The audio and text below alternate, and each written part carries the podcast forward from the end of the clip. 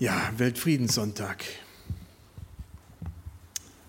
Und da hat sich eine Gruppe Gedanken drüber gemacht, und das, da war der Edwin nicht drunter, äh, wie man den denn gestaltet.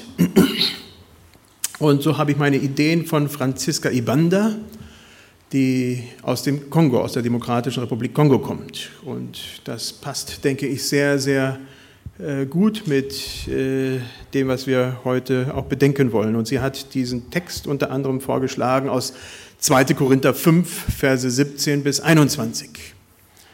Und ja, das hat mich an Mosambik erinnert. 1998 waren wir dort eingereist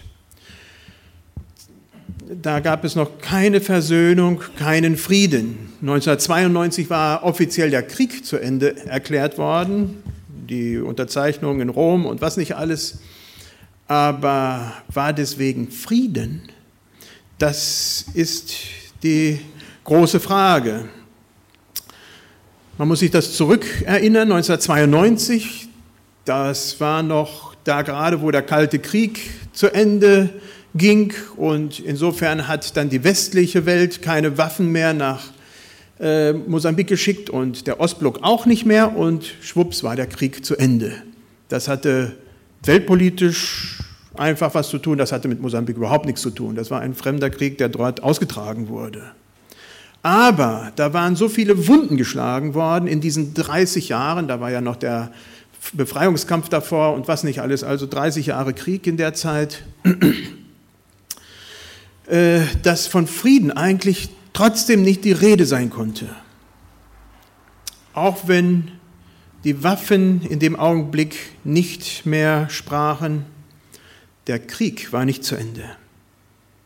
War damit Frieden, war damit Versöhnung? Immer wieder haben wir erlebt, wie Hass und Gewalt ganz, ganz, ganz nah an der Oberfläche waren besonders zu den Zeiten der politischen Wahlen. Dann war das ein bisschen kribbelig und dann hat der Landrat dann Edwin, äh, zu mir gesagt, Edwin, heute bleibst du zu Hause, heute fährst du nicht los. Dann hatte ich Programme, bedeutete gar nichts, zu Hause geblieben. Und dann hat er wieder grünes Licht gegeben und, gegeben und dann durfte ich wieder fahren. Es war einfach kribbelig. Zuerst hieß es, naja, wir sollten außer Landes, aber dann äh, sagten die einheimischen Leute, nein, also so schlimm ist es nun auch nicht. Sehr schnell kamen Anschuldigungen hoch. Unbequeme Menschen wurden in Haft gesteckt und im Gefängnis äh, irgendwie vergessen oder zu Tode geprügelt. Wir haben dann unter anderem etwas nördlich von uns von 120 Inhaftierten gehört, die dann äh, mysteriöserweise nicht mehr zu finden waren. Und oftmals hatten die gar nichts mit dem politischen Geschehen zu tun. Es waren einfach persönliche Animositäten, die da waren und die dann irgendwie hochkochten. Die Vorbereitungen zu diesem Text und zu diesem Sonntag kommen von einer Kongolesin. Deswegen habe ich das gesagt, was ich gesagt habe. Sie ist in einem Land groß geworden, das gar nichts anderes kennt als Krieg und Gewalt. Was für mächtige Worte sind für so eine Person, die sowas erlebt hat, von Kindesbeinen nichts anderes erlebt hat. Die Verse aus 2. Korinther 5, 17 bis 21. Und da lesen wir, darum ist jemand in Christus, ist er eine neue Kreatur, das Alte ist vergangen, siehe, Neues ist geworden.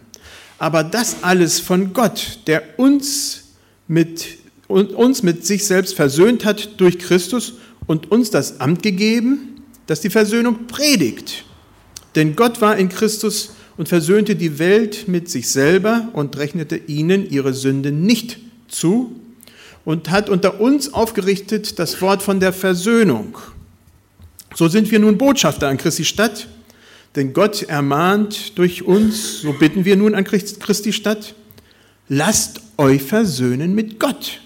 Denn er hat den, der von keiner Sünde wusste, für uns zur Sünde gemacht, damit wir in ihm die Gerechtigkeit würden, die vor Gott gilt. Ein starker Text. Da habe ich mir so ein paar Gedanken gemacht. Was ist denn neues Leben in Christus? Und da schreibt Franziska, neues Leben in Christus, ein Leben in Frieden und Glück, des Gehorsams gegenüber der Herrschaft Jesus Christus und seinem Wort, preist Gott im Himmel und schafft Frieden auf der Erde unter den Menschen guten Willens zur Ehre Gottes. Starke Worte von jemandem, der im Krieg groß geworden ist. Für Franziska ist klar, was Christus im Leben eines Menschen tut, und zwar ganz praktisch. Auch wenn diese Personen durch extremes Leid geprägt wurden, durch Christus verändert sich was im Leben, etwas bei uns persönlich. Da geschieht was. Es kommt Frieden ins Herz. Ich muss meinem Nachbarn, der meine Kinder, meine Familie umgebracht hat, nicht noch eine reinwürgen. Ich habe vor kurzem Geschichten aus Ruanda als, äh, ge, ge, gelesen, wo Hutus und Tutsis sich so stark bekämpft haben, wo angefeindete Gruppen auf einmal den Frieden von langen Jahren, die Nachbarschaften, komplett vergessen haben und trotzdem mitten da drin, in diesen Schlachtereien, fand zum Beispiel eine Frau, die gläubig war, Unterschlupf gerade im angefeindeten Stamm wurde sie in Schutz genommen, nachdem ihre Kinder umgebracht wurden. Und ein paar Jahre später ging sie zurück und sagte, nein, ich habe nichts gegen euch. Ich wünsche mir Frieden. Das kann man menschlich gesehen gar nicht erklären. Das kann man nicht. Ich muss mich nicht rächen für Übles, was an mir getan wurde. Muss ich nicht mehr. Damit kommt auch Glück ins Herz. Ich bin frei von negativen Zwängen, weil das sind ja Zwänge, die mich zwingen, dem anderen so zu tun, wie ich es empfangen habe. Ich werde frei davon, von diesen negativen Zwängen, die wiederum Negatives hervorrufen. Das ist ein Kreislauf, der irgendwann unterbrochen werden muss, wenn nicht die Welt daran kaputt gehen soll. Das macht froh. Und durch Gottes Hilfe schaffe ich es auch mehr und mehr gehorsam zu leben. Ich schaffe es mehr und mehr, sein Wort in meinem Leben aktiv umzusetzen. Nicht perfekt, das klappt nicht so ganz, aber zumindest Schritte, die die Welt sieht und merkt, ja, da ist etwas, was so normal nicht geht. Und das hat Folgen. Gott ist davon begeistert, und meine Mitmenschen merken, dass da tatsächlich irgendetwas anderes ist, dass da eine Veränderung ist. In meinem Einflussbereich geht es menschlicher zu. Oder wollen wir lieber sagen, geht es göttlicher zu? Dadurch entstehen Beziehungen, die belastbarer sind, Beziehungen, die positiv sind und das ehrt Gott. In diesem Text schreibt Paulus sicherlich von sich, obwohl er das Plural wählt. Ist jemand in Christus, ist er neu. Also ich lese doch noch mal ein bisschen davon, äh, von, von diesem Text, ja. Denn Gott war in Christus und versöhnte die Welt mit sich selber und rechnete ihnen ihre Sünden nicht zu. Da schreibt er im Plural, aber er spricht von sich. Paulus, sogar er war Verfolger der Gemeinde Christi gewesen. Er hat Böses getan. Und er hat diese wahnsinnige Liebe Christi erfahren. Er hat gute, positive Menschen ins Gefängnis gesteckt. Er hat ihre Exekutionen mit unterschrieben. Aber sogar ein Mensch wie Paulus hat eine Chance bei Christus. Ja, sogar er. Und das das ist neues Leben in Christus.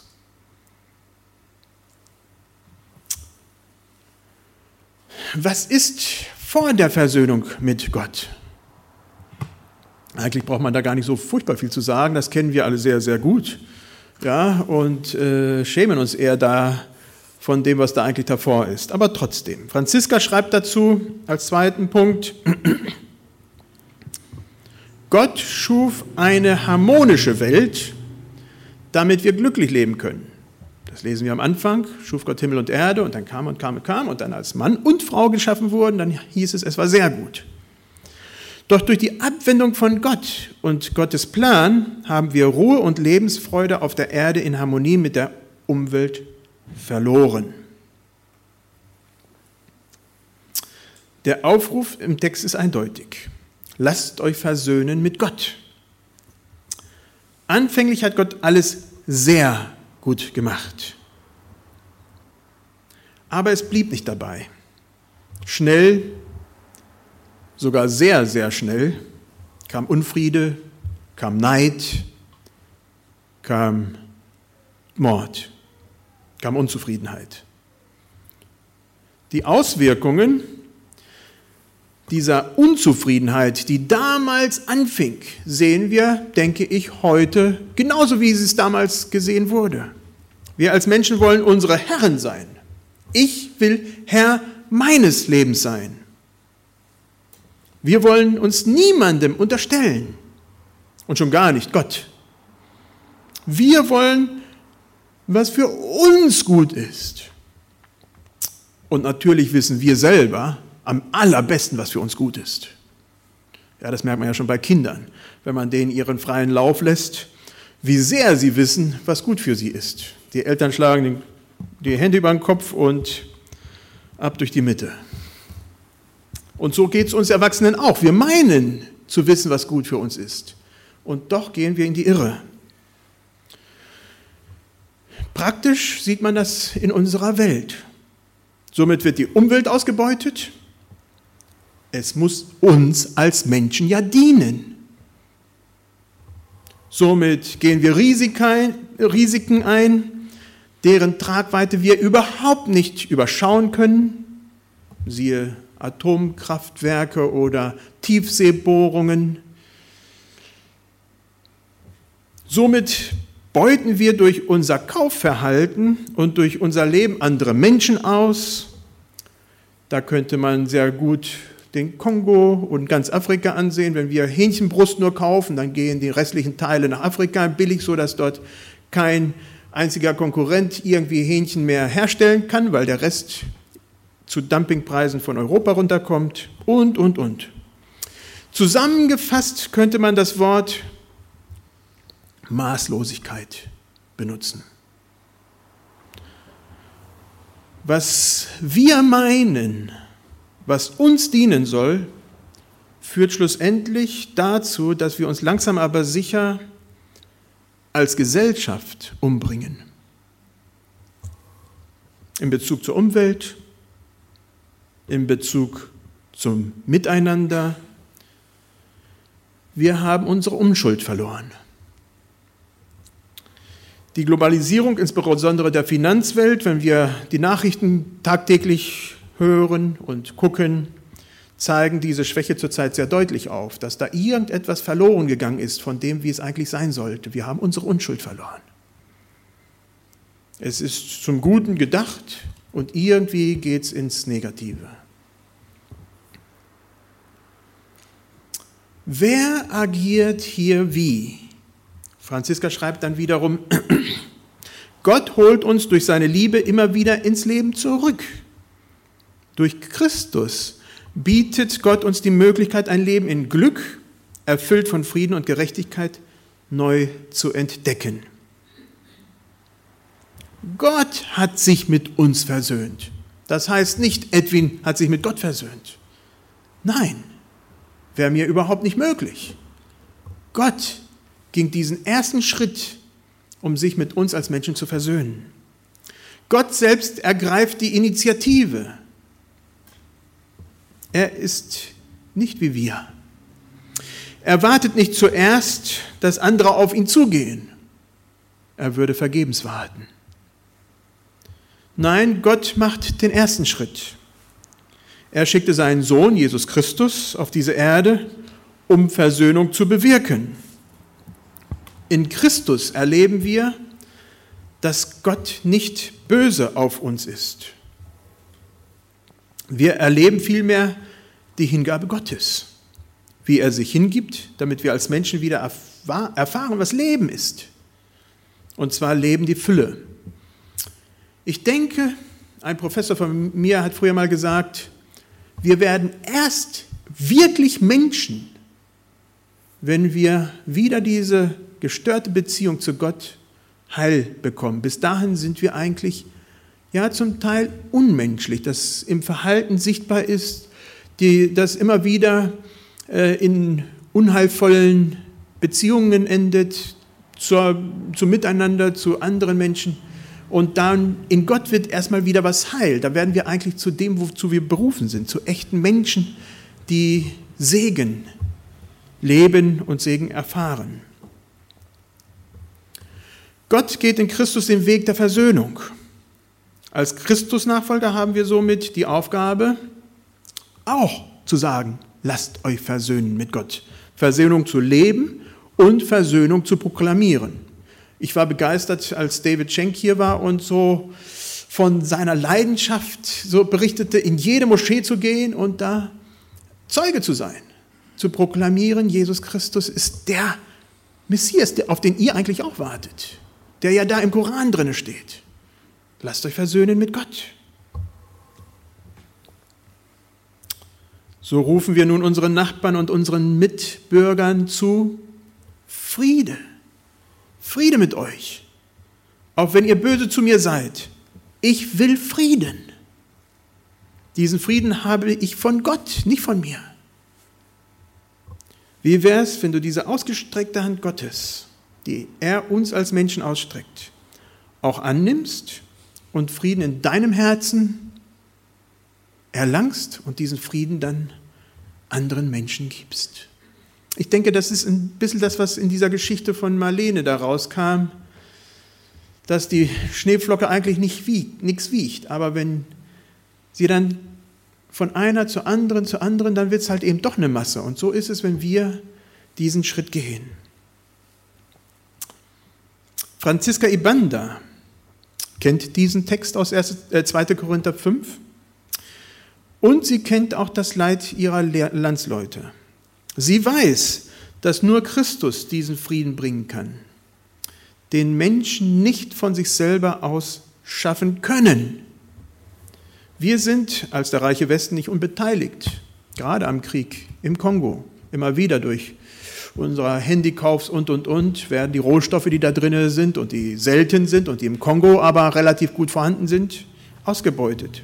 Wenn der Krieg zu Ende wäre, würden die Preise steigen und insofern ist da überhaupt gar kein Interesse von der Welt da äh, Frieden herzustellen. Wer sich da näher informieren will, der kann mal sehr gerne mal mit Gisela Schneider darüber sprechen, von der DIFEM, die da einiges auch zusammengestellt hat. Wir als extremes Exportland wollen die Europäische Union. Sie dient uns als Deutschland. Wir sind ein Exportland, da hat der Volkswirt, der mir vor Ewigzeiten unterrichtet hat, immer gesagt, wir haben ein komplettes Ungleichgewicht an Export und Import. Das ist nicht gesund. Aber äh, ja, insofern ist es für uns gut, wenn wir da froh exportieren können. Wie weit dient es den anderen Menschen? Maßlosigkeit. Ich denke, das kann man im Großen wie auch im Kleinen immer wieder sehen. Wie sieht dein Leben aus? Ist es versöhnt mit Gott? Hat Christus seine Spuren, eine nach der anderen, in diesem deinem Leben hinterlassen dürfen? Darf er es immer noch? Das ist ja ein jeden Tag sagen, jawohl, ich gehe diesen Weg. Dann wird aus dieser Maßlosigkeit, ich denke aus diesem Unfrieden innerhalb Ruhe im Herzen, Versöhnung mit Gott und auch Versöhnung mit den anderen und mit unserer Umwelt. Und dann kommt es zu dem, was ich mir so sehr wünsche, dass wir dann zwar auch irgendwie, weil wir Menschen auf dieser Erde sind, beteiligt sind und gar nicht wirklich daraus können. Wir können teilweise in bestimmten äh, Bereichen vielleicht unsere Maßstäbe setzen, aber nicht in allen. Das schaffen wir ja gar nicht. Aber etwas verändert sich in unserem Herzen. Wir leiden mit. Wir leiden mit, dass es noch nicht so ist, wie Gott es will. Wir leiden mit, dass ja, die Welt noch nicht mit Gott versöhnt ist, dass Menschen sich untereinander bekriegen, dass die Umwelt leidet. Aber die Umwandlung hat begonnen. Dadurch, dass wir angerührt sind, dadurch, dass wir mitleiden, hat etwas begonnen, ein Prozess. Und durch uns werden andere Menschen berührt. Gott verändert diese Welt. Er hat mit uns begonnen. Soweit möglich wollen wir aufstehen zum Gebet.